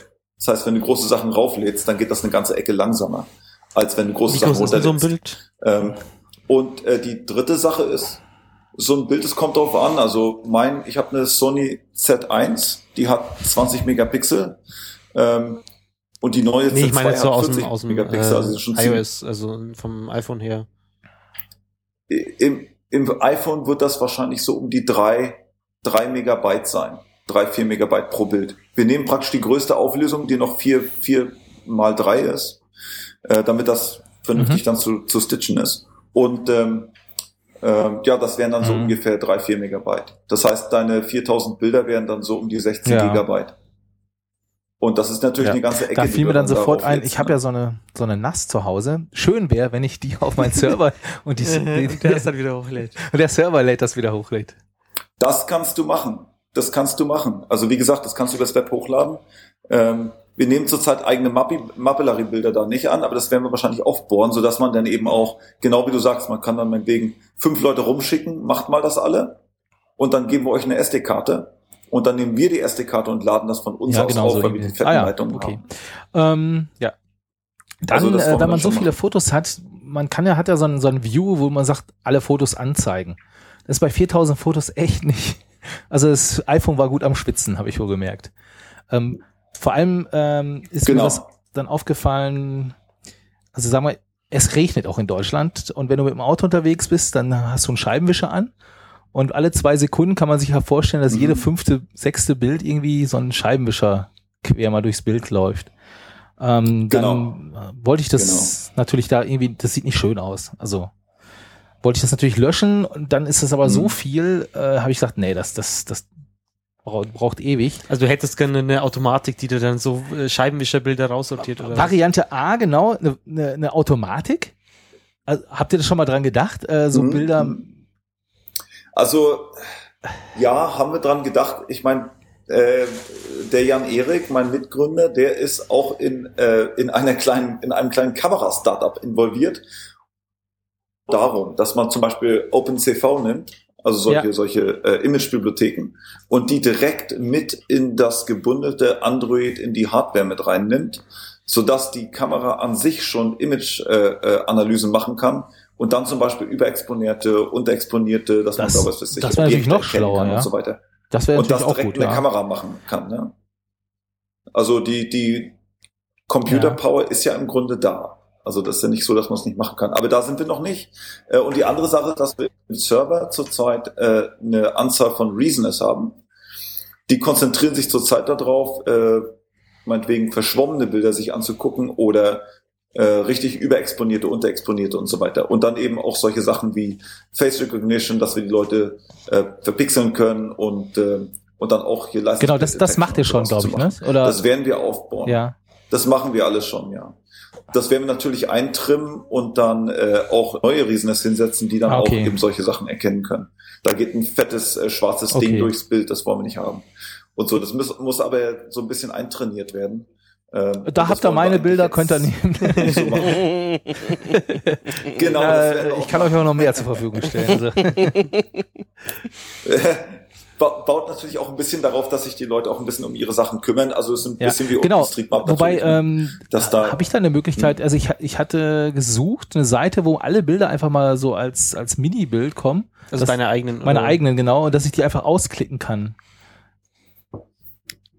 Die, ach so, ja, nee, äh, so ein, so ein View können wir natürlich machen. Wir machen das zurzeit pro Sequenz. Nee, genau, das dauert mir, das ist einfach zu lange. Super, ja, alles klar, gute. Also so lange, bis ihr vielleicht, ich. Ähm, genau, so einfach so, raus. dass sich 100 Bilder auf der Seite dann, also man sieht das schon im Auge schon, klick, klick, klick, klick, weg, so sehen nicht gut aus. Mhm. Genau. Äh, dann die nächste Frage, ähm, wenn jemand mehrfach, also ich schätze Autobahnen werden ja bestimmt dann mehrfach irgendwann vorkommen. Wie macht ihr das jetzt? Ja. Also, Äh, wir haben uns gedacht, äh, dass wir irgendwann einfach ein äh, ähm, ähm, Neuigkeitsdatum da reinlegen. Wir, hat- was wir da hinten drin bauen, ist ja im Grunde ein Riesengraph, also ein Netzwerk von, von verbundenen Bildern, also de, mit den Übergängen sozusagen. Ne? Und, ähm, und das ist alles dynamisch, das wird also eine riesen Graphendatenbank, da wenden wir Neo4j natürlich an, die ich mit selber aufgebaut habe. Ähm, und ähm, dadurch ist der gesamte View, den du so siehst, äh, völlig dynamisch. Ähm, das heißt, wir können den natürlich auch auf Zeit filtern zum Beispiel, sodass wir dann sagen können, ja, in diesem Platz hier gibt's äh, Bilder von vorigen Jahr und von diesem Januar und von diesem, äh, äh, was weiß ich, März. Äh, Mhm. welche willst du sehen? Äh, und du kannst dann im Grunde nach, nach Zeit slicen, du kannst im Anwender slicen. Ich will nur meine Bilder sehen. Oder ich will nur Bilder Mhm. sehen, die neuer als ein Jahr alt sind. Und so weiter und so fort. Und dann kann man eben zusehen, dass man die alten Bilder dann irgendwann archiviert oder, oder dass man eben neue Bilder macht. Oder äh, dass man die einfach da lässt. Das kommt irgendwie so ein bisschen auf die Mhm. Ökonomie auch an. Ähm, eine Frage aus dem Chat, die da auch gerade kommt, die ein bisschen dazu passt, ist, ähm, sollte man dann eigentlich beide Richtungen äh, jetzt ablaufen oder abfahren? Äh, oder was ist da das beste Vorgehen? Das macht sich am besten, ja. Das beste Vorgehen ist, also um jetzt pragmatischerweise auf einen schnellen Street View zu kommen, ist einmal vorgehen mit einer Sequenz und dann äh, praktisch 180 Grad zurückgehen. Äh, entweder die, die gleichen Tag oder einfach einen, irgendeinen anderen Tag, das kann man sich ja planen. Äh, wir wollen da natürlich äh, noch schickere Grafik machen. Das heißt, wenn man dann sieht, was so in der Nähe ist, will man gern die Richtung von den Sequenzen auch sehen, damit man dann besser sehen kann, wo man noch nicht lang gelaufen ist. Ne? Äh, Gerade in dichten Gebieten, da, da wird das dann äh, mitunter ein Problem. Aber, aber das kriegen wir hin. Also wie gesagt, einmal hin und her laufen ist eine gute Sache. Das genau, was, was man ja dann machen kann, du kannst eine neue Sequenz anfangen. Die Funktion war mir nicht ganz klar, ähm, wo, wofür die jetzt gedacht ist. Äh, das ist im Grunde, die Sequenzen sind im Grunde so ein bisschen gekünstelte Konstrukte, würde ich mal sagen. Weil prinzipiell können wir natürlich sehen, dass ein Bild von einem Anwender zwei Sekunden nach dem nächsten Bild kommt. Äh, und, und daraus eine, sagen wir mal, eine Reihenfolge der Submission sozusagen bauen können. Äh, die Sequenzen haben im Grunde den, die Funktion, dass wir die zurzeit die ähm, Navigation so ein bisschen danach gebaut haben, dass diese Rauf- und Runterpfeile eben in der Sequenz nach vorne gehen, weil wir annehmen, dass der, dass der Anwender gerne sehen will, was da als nächstes kommt sozusagen. Rein technisch gesehen hat das natürlich wenig Relevanz, ähm, Mhm. weil wir das auch so sehen können. Das heißt, diese Sequenzen sind im Grunde, um, um zu sagen, diese Bilder sollen gerne Mhm. irgendwie zusammenkommen. Ähm, aber das können wir, das werden wir wahrscheinlich irgendwann mal sein lassen Mhm. und das dann automatisch Also machen. zurzeit ist, glaube ich, die Sequenz äh, auf der Webseite, deine eigenen Bilder siehst du, glaube ich, pro Sequenz, oder? Genau, genau. Ja. Also es ist aber auch nur ein Konstrukt, Ja. das können wir ja eigentlich auch weglassen. Ähm, und die blauen und die blauen Linien, die man da Mhm. sieht, sind eben Sequenzen. Das hat ja äh, eigentlich, wenn es dichte Sequenzen oder viele Sequenzen sind, hat ja das, was man dann sieht im Street View, wenig mit dem zu tun, was da an blauen Linien sich zeigt, weil wir das ja visuell überlappen und über Color Histogramme und über über Compass Mhm. Angles und was nicht alles. Ne? Ja. Es ist auch ganz interessant, dass, dass dieses Projekt äh, jetzt startet, hat im Grunde auch die Bewandtnis, dass es jetzt technisch gesehen geht. Äh, wir sind gerade an der Schwelle jetzt, wo, wo die äh, Telefone hinreichende Auflösung haben, die, die, die Kameras gut genug sind und wir eben auch die GPS-Fixes gut genug haben. Die sind da, naja, zwischen 10 und, und drei Metern, was eben auch nicht toll ist. Aber es ist gerade an der Schwelle, wo man da wirklich mit der visuellen Hilfe dann auch im Computer Vision da wirklich was draus Also ihr kann. benutzt dann auch die Bilder, um die, die Position vielleicht dann wieder richtig hinzumachen, oder? dass es eben geht. Genau, weil, weil einfach die, die GPS-Deckung, die äh, Ver Verbreitung der Telefone und, und, und so weiter und, und die Apps und so einfach alles noch nicht da war. Ne? Aber jetzt denken wir, wir können äh, äh, den professionellen Services da äh, eine gute Komplettierung geben. Das kann natürlich nie so gut werden, wie wenn du mit einem Messwagen rumfährst und äh, 3D-Clouds baust, baust und, und Modelle von irgendeinem äh, von irgendeiner Stadt. Aber die können eben nur in begrenzter, Ja, skaliert halt begrenzter nicht, ja. Weise rumfahren. Ne? Und die, Es skaliert nicht. Und wir glauben, dass wenn du ein Street View für die ganze Welt bauen willst, dann musst du eben ein skalierbares Modell haben und so einen semi, äh, semi-systematischen Approach Ja. eben auch. Dass man eben nicht nur Instagram. Ähm, eine andere Frage, die noch kam, ist, äh, gab es eigentlich irgendwie schon Probleme, Aufschrei oder sonst irgendwas, äh, wie man jetzt bei Google View, als es eingeführt wurde, irgendwie in Deutschland so hatte, in diesem Sommerloch? Oder also mit irgendwelchen lokalen Regelungen und so weiter? Äh, noch überhaupt nicht. Äh, und, und sehr viel weniger, als was ich befürchtet habe, rein, rein allgemein. Äh, wir haben auch sehr gute Kontakte zu den OSM-Leuten, die da mit involviert waren. Nicht, und offiziell äh, gibt es also keine Relation zwischen äh, OpenStreetMap und Mapillary. Ähm, und äh, aber inoffiziell kenne ich natürlich äh, eine, eine, eine Anzahl von Leuten da. Das ist ja relativ relevant auch für OpenStreetMap. Ähm, wir versuchen uns da wirklich äh, zu informieren, was so die Deut vor allem die deutsche Regierung und auch OpenStreetMap so für Erfahrungen da hat und die Sachen entsprechend zu bauen auch äh, und auch die Lizenzen anzupassen und so weiter, dass wir also nicht in dieses Loch da reinfallen, das Privacy-Loch sozusagen. Äh, und ich denke, wir sind auf gutem Weg, das auch äh, so entsprechend hinzukriegen, äh, dass, dass das auch in Deutschland funktionieren kann. Also meiner Meinung nach ist es so, wenn es in Deutschland funktioniert, dann funktioniert es überall.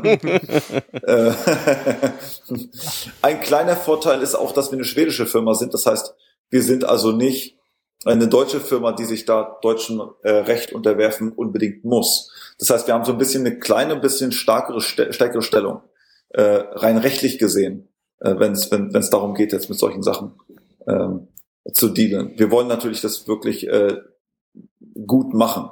Ne? Und äh, ja, wir haben im Grunde sehr, sehr wenig. Die meisten, die meisten Bilder kommen aus Deutschland, lustigerweise.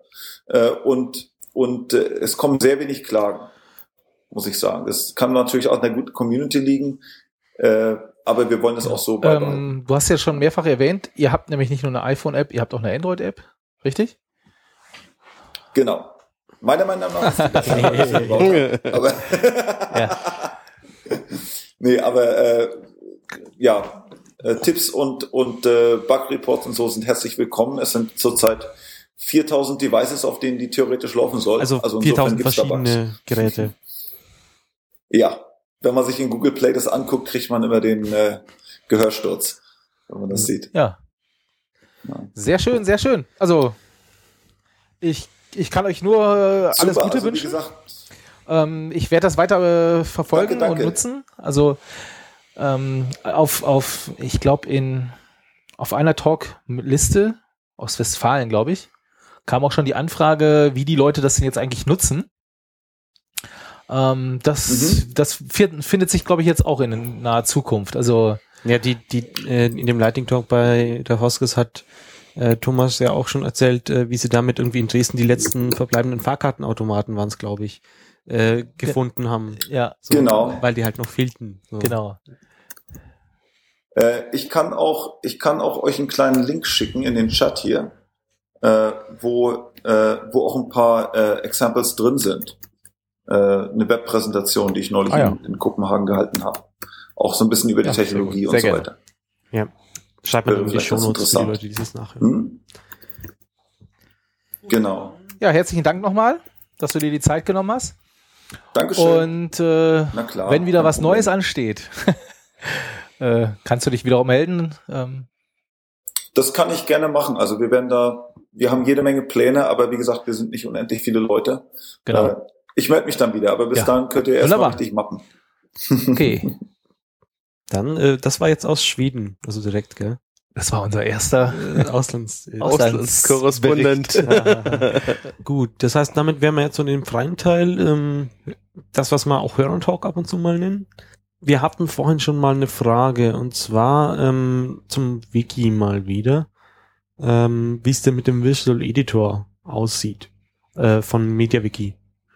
Habt ihr da schon was mitgelesen oder so zu dem Thema? Ich Oder gelesen, dass in den letzten zwei Tagen oder so irgendwelche Diskussionen dazu gab. es ist, sie ist nicht allzu lang. Ich Ja, habe mal versucht nachzuschauen, aber Äh, Kann man den eigentlich sehen? Ich habe versucht, mir den mal anzuschauen. Gibt's, oder wird der schon benutzt oder oder? Also Visual Editor kannst du doch, ähm, ich glaube, wenn du in, in der normalen Wikipedia heutzutage was bearbeitest, in der englischen insbesondere, dann ist der auch schon, schon in Benutzung, aber In der deutschen noch nicht, oder? ich weiß es nicht. Ah, okay. Bin ich jetzt auch überfragt.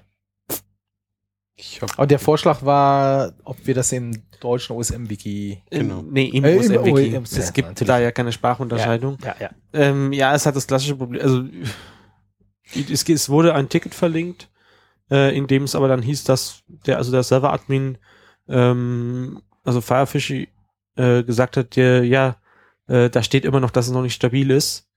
Ähm, und Ja. sobald es stabil ist, installiert er es. Ah, Aber, okay. Ja. Ansonsten ist mir eigentlich wichtiger, dass sowas wie die Translate Extension endlich mal installiert wird. Gibt's Ähm, dafür auch ein Ticket? Bestimmt. Ich weiß nicht, was daran. Vielleicht könnten wir das mal pushen. Ja, das ist halt so ein, ein- so ein größeres Thema, dass man das, das, das soll irgendwie alles per Chef gemacht werden und da ist dieser, das ist irgendwie so ein Konfigurationsmanagement-Tool. Ähm, Puppet wäre da so ein ähnliches, wer Ja. sowas kennt. Und äh, das dauert wohl irgendwie noch, bis der Server da auch mal dran ist. Also das ist mein letzter Stand. Aber, Mhm. Im Chat war noch ein Hinweis zu dem Linux-Tag. Ähm, der Eintritt kostet 149 Euro bis auf den Samstag, das ist wohl der Community-Tag. Und da kostet der Eintritt 10 Euro. Also würde ich sagen, äh, normal. Also die ersten beiden Tagen sind wohl Business Days. okay. Also die wollen das insgesamt wohl professionalisieren. Das, was man bei The State of the Map abgeschafft hat, ein bisschen. Ja, aber gut, jeder muss wissen, Ja. wie er glücklich wird. Aber der Samstag ist der Community-Tag.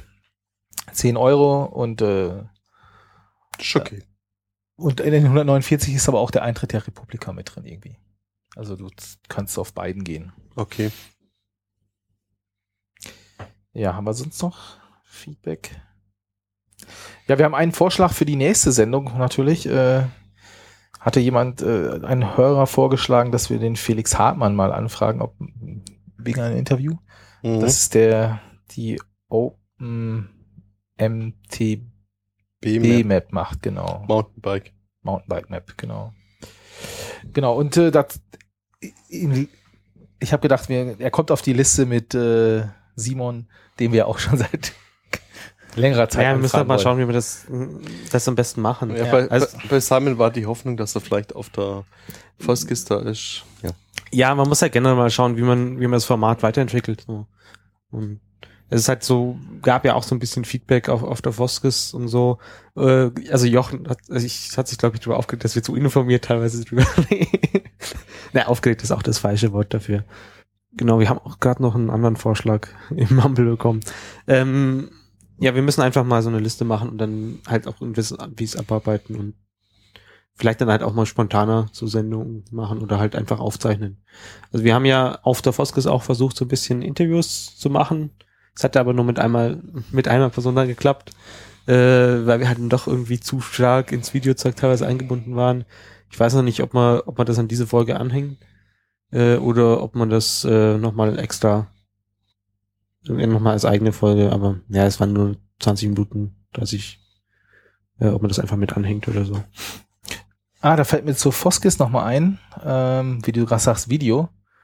Wir haben jetzt etwas über 6000 Zuseher auf den Foskis-Videos. Views auf die Videos sozusagen.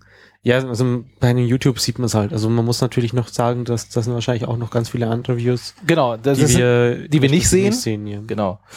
Und ähm, ganz interessant die, die Verteilung ähm, der Was ist denn das meistgesehenste Video? Immer noch das, äh, Ja, ja, natürlich. das, äh, komm. Ihr dürft jetzt alle raten, was, was ist das meistgeklickte Video? Also nein, es ist nicht der OpenCMap-Vortrag, der übrigens gar nicht über OpenCMap ging, sondern äh, da gab es eine sehr persönlich gefärbte Meinung, äh, wie von dem, ja, ist er auch der OpenCMap Gründer? Also Markus Berlauer war es, glaube Er ich. Ja. ist, Ja, äh, wie denn das äh, OSM, so was er also bei OSM alles getan hat, aber ist ganz, ganz witzig, aber man sollte nicht so alles ernst nehmen und nicht alles hundertprozentig glauben, was er da so erzählt. Aber, ja. Und du spannst immer noch die Leute. ja, ich suche immer noch hier dieses äh, Überraschung. Opencaching.de. Oh, genau. Äh, und äh, OpenCMap Vortrag ist tatsächlich auf dem zweiten Platz. Ja. Und danach kommt Neues von Kugis 2.2. Also die haben so 280, also von knapp Aufrufe, 300. ja. ja. Ja, Aber auch tatsächlich. die, also, auch die Anzahl Stunden, die geguckt wurden, ist schon. das sind jetzt so die Minuten. Aber Ja. Also äh, OpenCMap und äh, äh, Open Geocaching, der Vortrag von der Foskis jeweils hat so äh, 2100 Minuten bei Ge Geocaching-Vortrag und Ah, wir haben 2400. fast, genau. Das ist die geschätzte Wiedergabezeit. Das Coole finde ich halt in Tagen. Zwei Tage, zehn Stunden. Äh, nee, 120. Hä? Äh, wir sollten.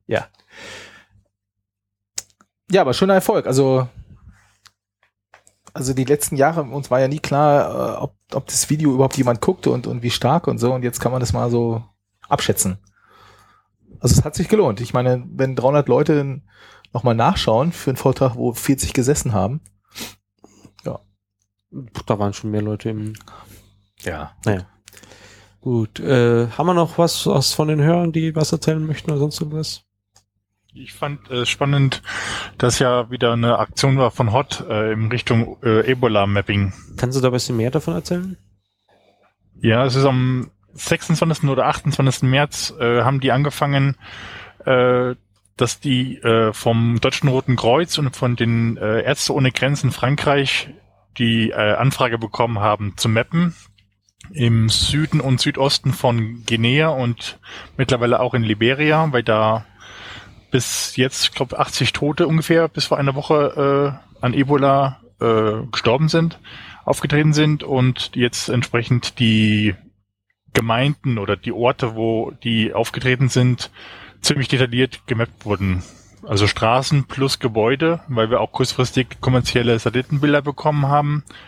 Und äh, zuletzt auch nochmal ein größerflächiges Gebiet, wo die Auflösung nicht so gut war, wo ähm, die Infrastruktur, Straßen und äh, die äh, Wohnflächen gemappt wurden. Ja, ähm, wie weit ist, geht's da jetzt gerade noch weiter? Ähm, sind die, weil ich hatte gesehen, ziemlich viele Tasks sind schon fertig, ne? Also teilweise waren die nach ein paar Stunden schon erledigt oder so, kann das sein? Ja, es war, so- wir hatten halt zum Teil nur kleine, ähm, kleine Gemeinden und das ist dann innerhalb von 10, 15 Stunden erledigt gewesen und auch zwei große Städte. Insgesamt haben über 300 Leute mitgemacht und momentan ist ein, ist dieses großflächige Gebiet zum zweiten Mal dran, weil da ähm, die Auflösung ein bisschen schlecht ist, sodass da nicht einheitlich gemappt wurde. Und deswegen ist man noch mal in der zweiten Runde dabei, um dort zu schauen, welche Fehler sind gewesen und auch vor allen Dingen die Straßenklassifikationen ein bisschen zu vereinheitlichen, weil die einen äh, eine Straße dann als nur noch Dreck angesehen haben, weil es wie bei uns vielleicht aussieht auf dem Luftbild, während äh, eigentlich in Afrika die als dann normale unclassified gemappt werden. Und äh, da ist es halt durch die vielen Mapper hin und her etwas durcheinander gekommen und deswegen läuft da das Gebiet zum zweiten Mal durch und neue richtige Gemeinden, die gemappt werden, gibt's momentan auch keine. Ja, also ich glaube, also mit dieser Anzahl von, von Mappern, äh, es war schon mit einer der größeren Projekte oder äh, Tasks, die in letzter Zeit gemacht wurden. Ne? Also, Ja, es waren 300 äh, Leute und äh, ich glaube 140.000 Gebäude alleine wurden gemalt. Und jetzt gibt's irgendwie, heute gab's einen Link, äh, dass im New Scientist auch ein Artikel kommt über das entsprechende Mapping von äh, Hot OSM. Äh, den gibt's schon. Der ist auf der Hot Facebook-Seite. Ich weiß nicht schnell, wer auf findet. der Hot Facebook-Seite. Aha. Ähm, ansonsten, was ich noch ansprechen wollte, war eigentlich dieses Public Transport. Äh, das habt ihr, glaube ich, schon mal im, ich weiß nicht, November oder so angesprochen. Und ja, mein Problem ist eigentlich, dass es halt nicht gerendert wird. Was ist denn da so eure Meinung dazu? Also, bei Moment wird immer Busstop Highway gesetzt, damit es auf der Karte ist. Und ich habe das Gefühl, dass deswegen Public Transport eigentlich nicht genutzt wird. So Also das geht konkret um den Public Transport äh, Stop Position, äh, ja, Tag ist ja immer so Kombination aus Key und Value, ähm, der aus dem Public Transport äh, Schema kommt, wenn ich es richtig verstanden habe. Aber der wird auf der Hauptkarte eben nicht gerendert. Ist das korrekt? Ja, Im Prinzip, das ist, das ist neu, also das Neue ist wahrscheinlich auch schon wieder das, dieses äh, Proposed Features, äh, Feature Public Transport und da drin gibt's eben einen anderen Tag als Bus Stop. genau. Und das Problem beim Rendern ist halt vor allem, dass äh, dieses Bus, äh, Tram gleich Yes, äh, im Moment, glaube ich, nicht in der Datenbank ausgelesen wird. Und äh, du hast ja da schon ein Ticket angelegt in, in, im Carto-Projekt bei äh, von Gravity Storm bei äh, GitHub. Äh, was kam bei Diskussion so raus, zusammengefasst? Ähm, ja, erstmal ist anscheinend dieses Datenbankproblem, da kenne ich mich jetzt nicht so aus, aber in Deutschland wird anscheinend irgend so ein Hash oder ja, man muss da anscheinend die ganze Tabelle rausnehmen für dieses Bus gleich jetzt, was anscheinend deshalb die Leistung nimmt. Und generell ist, glaube ich, auch außerhalb von Deutschland dieses Public Transport nicht so beliebt, habe ich das Gefühl. Also die wollen einfach nur ihren Bus Highway auf der Pole haben und fertig. Ja, ich lese gerade auch parallel so ein bisschen den, den Thread da quer, aber der ist ziemlich lang. Ja, ich bin nicht auf der auf dem neuesten Stand, was Public Transport Mapping angeht. Muss ich ehrlich sagen. Also ich habe vor einem halben Jahr, Jahr, habe ich ein bisschen was gemappt bei mir in der alten Heimat. Aber ja, ähm, ich habe da nicht weitergearbeitet und inzwischen hat sich schon wieder das Datenschema ein bisschen verändert. Ja, also ich glaube, es hat sich gar nicht so viel geändert, wenn man mal so Public Transport Proposal das raussucht. Das war, glaube ich, vor zwei Jahren oder so, wurde schon ziemlich, ähm, ja, wurde es eigentlich beschlossen. Also, dass man eben eine Stop Position setzt, eine Plattform und es dann in eine Area Relation packt. Aber äh, es wurde halt von einigen wird es sehr stark durchgezogen. Also zum Beispiel in München ist es, ähm, wenn man schaut, sehr oft benutzt. Andererseits in Berlin findet man fast gar nichts.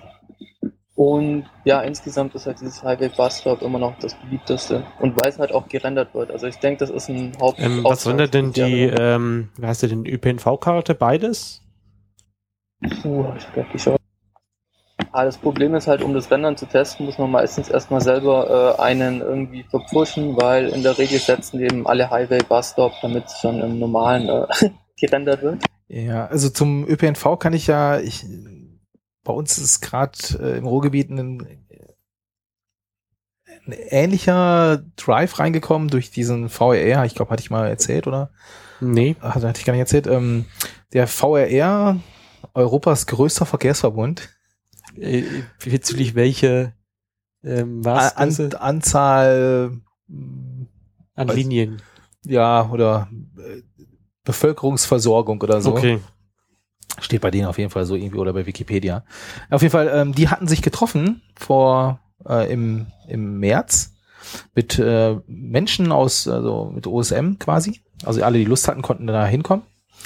Und äh, Mens Daten äh, waren auch da vor Ort. Äh, die sind wohl auch Dienstleister bei denen. Und äh, da ging es ähm, erstmal, also erstmal kennenlernen und so weiter. Und die hatten schon, also mir wurde berichtet, ich war selbst nicht dabei, ähm, so ein bisschen OSM verstanden und äh, Menz hatte denen das auch schon mal erklärt, so was OSM und, und wie das so, wie die Leute so ticken und so. Mhm. Ähm, und ein, die, die erste Idee war jetzt mal, äh, die Haltestellen-IDs einzupflegen.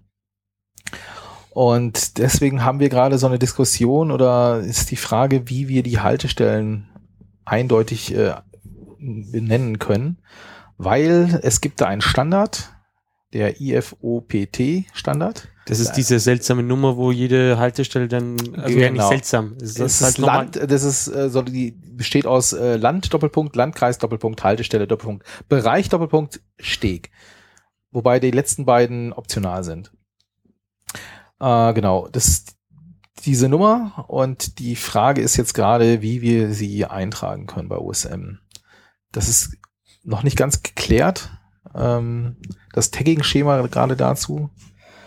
Ähm, es existieren Lösungen, die aber alle irgendwie unschön sind. Und äh, deswegen Ja, das ist so bei uns. Das führt wieder zu der, ja, einer sehr alten Radio OSM Folge, wo wir drüber geredet haben. Einführung einer globalen ID. So war die, die, äh, die, die, die Ja, genau. Ding Intermain-Talk.de war das genau, damals. Weil inzwischen ähm, eine Sache der VRS, die Kölner, die haben schon die Haltestellen eingetragen, aber dummerweise haben die eine andere Haltestellennotation oder äh, Benamsung. Die haben nämlich nicht diesen IP, mhm. ja, wie heißt der denn jetzt noch? IFOPT-Standard. Und das ist natürlich immer dann doof, ne? Dann haben wir mal geguckt, können wir denn sowas ähnliches machen? Können wir es einheitlichen? Wie könnte so ein Tagging aussehen? Ähm, ja, da äh, sind die Meinungen sehr unterschiedlich. Weißt du, ob die Kölner das irgendwie von einem internen System abgeleitet haben oder sowas? Oder Äh, oh, das weiß ich jetzt nicht. dass der Kölner Verkehrsverbund quasi das Ja, ja, das, das, irgendwie ja, das ist eine speichert? Spende vom Kölner äh, Verkehrsverbund. Ja. Wobei dieser, äh, dieser IFO-PT-Standard, der ist europaweit. Also Das weiß ich, genau. Genau, das heißt, man könnte theoretisch europaweit für alle öffentlich, die Bahn ja wiederum nicht. Die Bahn äh, benutzt wieder ein anderes, habe ich mir sagen lassen. Ja, Was dann die so- müssten sich da eigentlich auch an den europäischen Standard halten, oder? Ja, aber das, äh, also an diesen Haltepunkten, die sehr groß sind, wie Bahnhöfe, wo quasi du deinen Busbahnhof hast, deine drei Linien und noch Mhm. deine, das ist wohl sehr kompliziert. Ähm, Okay. Aber ich sag mal, es äh, schließt ja überhaupt nichts aus, beide Daten zu erfassen. Wenn du das Kölner Beispiel ja, nimmst, ja, du kannst ja beides. Ja, also gerade wirklich die, die, das Tag für, für diese Nummer ist, ist gerade noch in, in Klärung. Ja. Es gibt noch einen Nachtrag zu, äh, zum, zu der Frage vorhin, ob denn das Public Transport Schema äh, gerendert wird in der ÖPNV-Karte und äh, Jonas meinte ja. Bei wohl in der Diskussion, ja, da gibt's wohl verschiedene Fronten, sag ich mal so. Und ja, ich muss mal mal genau durchlesen, um da zum Ding zu kommen. Wobei das ist so ein typisches Tag, was auch jeder, also selbst wenn du nicht viel ÖPNV-Tagging machst, das kennst du so irgendwie, ne? Eine das- Bushaltestelle, ja. Ja. So, Durchaus. Busstop, das siehst du ziemlich häufig, dann denkst du ja dann, äh, Meint ihr, dass sowas wie Public Transport jetzt nicht so eindeutig wäre? Ich kenne das Schema dazu wenig dazu. Also das ist halt auch wieder so ein Ding, wo ich habe mich um anderes Zeug gekümmert bisher. Also ich habe ein paar Buslinien, wie gesagt, bei mir in der alten Heimat modelliert. Auch das schon ein halbes Jahr, Jahr her. Eher Jahr als halbes Jahr. Ähm, zwei Buslinien oder sowas. Aber ich habe da auch in Anführungszeichen Copy-Paste gemacht. Also ich habe mal angeguckt, wie ist das woanders realisiert und habe das dann quasi auf der Art und Weise nachgebaut. Äh, ich habe sicher irgendwie geguckt, was sagen denn, was sagt denn das Wiki aus?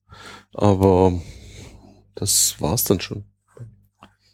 Ja, das, das Problem beim Wiki ist eben auch, dass es halt nicht sehr, sehr eindeutig war. Also jemand hat jetzt neulich mal wieder das äh, Highway Bus Stop ein bisschen geändert, aber da stand halt selbst in dem, im Wiki stand drin, dass ähm, die Verwendung nicht eindeutig ist, ob es auf dem Weg ist, ob es an der Seite ist. Jetzt wird es geändert, dass Bus Stop immer sozusagen da, wo ähm, das Schild ist, gemappt wird.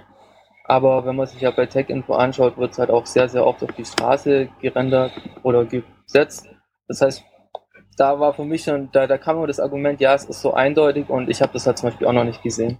Und wie ist es denn für den entsprechenden Tag äh, äh, aus dem Public Transport Schema geregelt? Ja, da ist es eigentlich, da ist es eindeutig. Also es gibt Public Transport Stop Position, das ist eben, wo der Bus auf der Straße hält. Dann gibt es Public Transport äh, Plattform, das ist eben, wo die Leute warten. Und das Ganze kann man dann noch in eine Stop Area äh, packen. Das wäre dann alles, was da eben an der Plattform dazugehört. Also da können dann auch zum Beispiel zwei Plattformen sein oder da kann dann auch noch ein Shelter in der Relation sein. Da wird dann sozusagen die komplette Haltestelle zusammengefasst. Und eigentlich müsste man momentan doch alles doppelt äh, und dreifach decken, wenn ich es richtig verstanden habe, oder? Äh, man muss im Moment, wenn man es auf der Karte sehen will, einfach Highway, Bus Stop mappen. Ansonsten wird es ihm nicht angezeigt.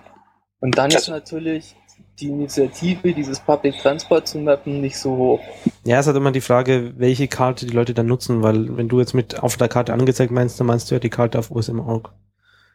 Wenn ich dich verstanden habe. Ja klar, aber das ist natürlich die, die erste Karte, wo irgendjemand ähm, so Mappen benutzt. Also das heißt, wenn ich jetzt da das nach Public Transport tag und ich lasse das Highway Bus Bus Stop raus, der nächste, der sich die Karte anschaut, der sagt, hey, da fehlt eine Haltestelle und der setzt dann wieder den Highway Bus Stop rein. Und beide Schema gleichzeitig zu taggen, macht das Sinn? Ja, das ist im Moment so, wie es alle machen, die halt, die das neue Schema taggen. Die taggen das alte noch nach, dass es halt im Renderer angezeigt wird auf jeden Fall. Mhm.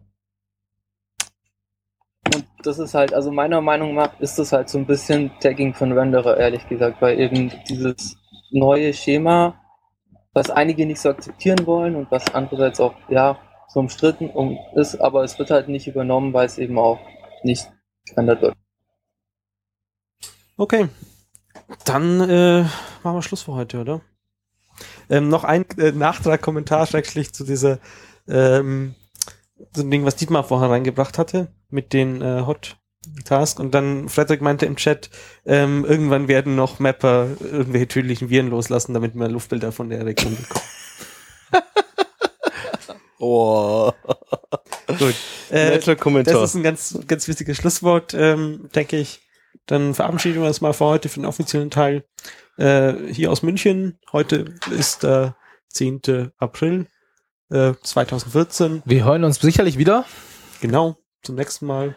Äh, Termin gibt's auf der Webseite. Müssen wir wahrscheinlich nachher auch Genau, noch Müssen festlegen. wir noch abstimmen. Genau. Feedback wie immer, äh, Audioboo, Webseite, ihr könnt euch uns schreiben, lasst einen Hörerkommentar unter Oder kommt Artikel. direkt im Mumble vorbei.